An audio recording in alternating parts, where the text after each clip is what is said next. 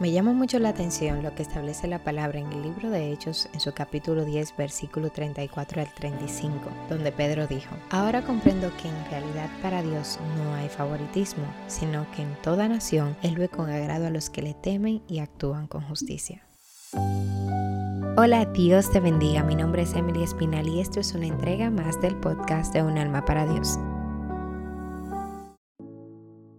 En el día de hoy quizás el tema te llame la atención, es un tema que a mí de manera muy personal me confrontó mucho y se llama la cárcel de mi corazón. Y el tema lo toco porque muchas veces nosotros tomamos a personas inocentes, a personas que no nos han hecho daño o a personas que simplemente señalamos como culpables en prisioneros de nuestro corazón. Ahora bien, quiero hablarte del corazón porque hay pautas muy importantes que nuestro manual de vida, la Biblia, menciona, haciendo referencia al corazón. La primera pauta que quiero mencionar y destacar es que la Biblia nos dice que sobre todas las cosas guardadas guardemos nuestro corazón porque de él mana la vida.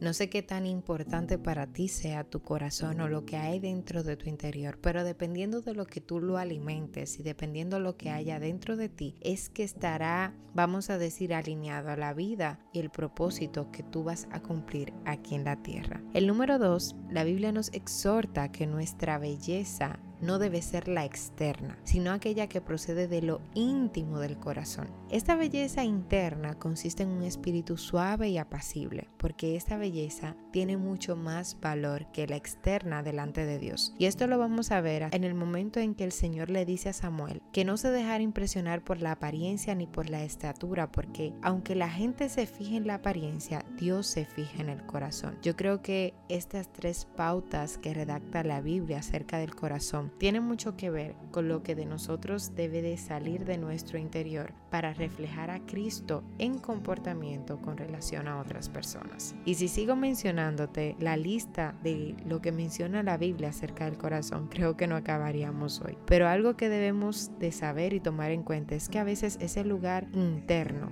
no necesariamente el órgano que bombea sangre, no, sino ese interior que deberíamos de tomarlo y hacer un lugar donde brote el amor, a veces lo tomamos para convertirlo en una cárcel que solamente nos llena de dolor. Y ese dolor no solamente nos perjudica a nosotros mismos, no, sino que también ese dolor es capaz de perjudicar a los demás y también de dañar el testimonio que debemos de tener para seguir imitando y reflejando quién es Cristo a través de nosotros.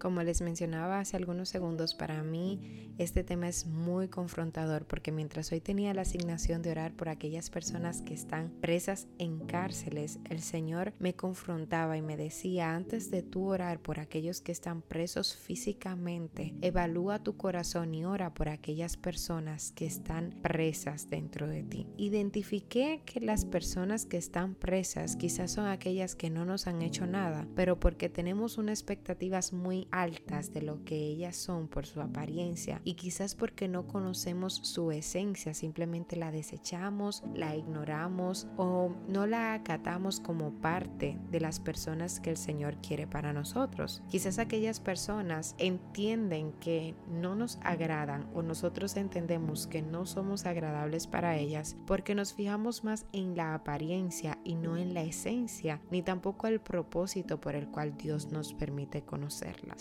Creo que en mi vida nunca había sido tan reprendida en medio de una oración como lo fui hoy a través de este tema de la cárcel de mi corazón. Realmente yo creo y considero que a todos en algún momento nos ha pasado que antes de conocer a una persona la juzgamos, la ignoramos o la señalamos por comentarios de los demás. Muchas veces por lo que esa persona aparenta o porque simplemente hay algo de nuestro orgullo que no nos permite ceder para actuar con humildad ante los demás. A mí me ha pasado en muchas ocasiones que miro a la persona y a pesar de que no la juzgo, mis expectativas o mi percepción acerca de ellas no me da la oportunidad de conocer quiénes realmente son. Y eso trae consigo la queja de que muchas veces no recibimos amor o de que no tenemos amigos, de que nos sentimos solos, pero siempre tenemos que recordar que nosotros vamos a cosechar aquello que estamos dispuestos a sembrar. Y así como nosotros nos predisponemos a tener una relación de amistad o a conocer a alguien, de igual forma ese mismo sentimiento se siembra y es cosechado a través de otra persona. Y como mencionaba al principio de este episodio, si Dios no tiene favoritos, ¿por qué nosotros hemos de hacer acepción de personas? No por lo que el otro es, sino más bien por lo que nosotros creemos que son. No es bueno hacernos expectativas ni tampoco poner un paradigma acerca de los demás sin todavía conocer el trasfondo de su verdadera historia.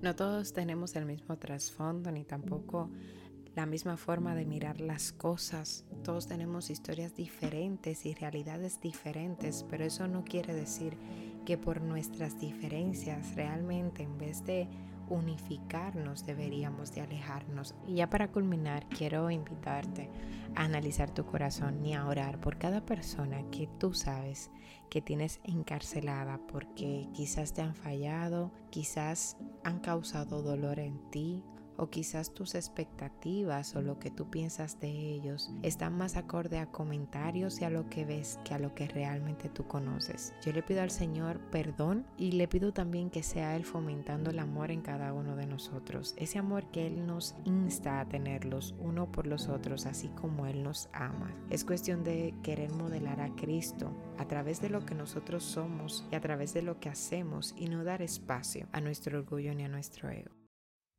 Hemos llegado al final de nuestro podcast Un alma para Dios, donde sé que el Señor está edificando tu corazón. Hasta la próxima.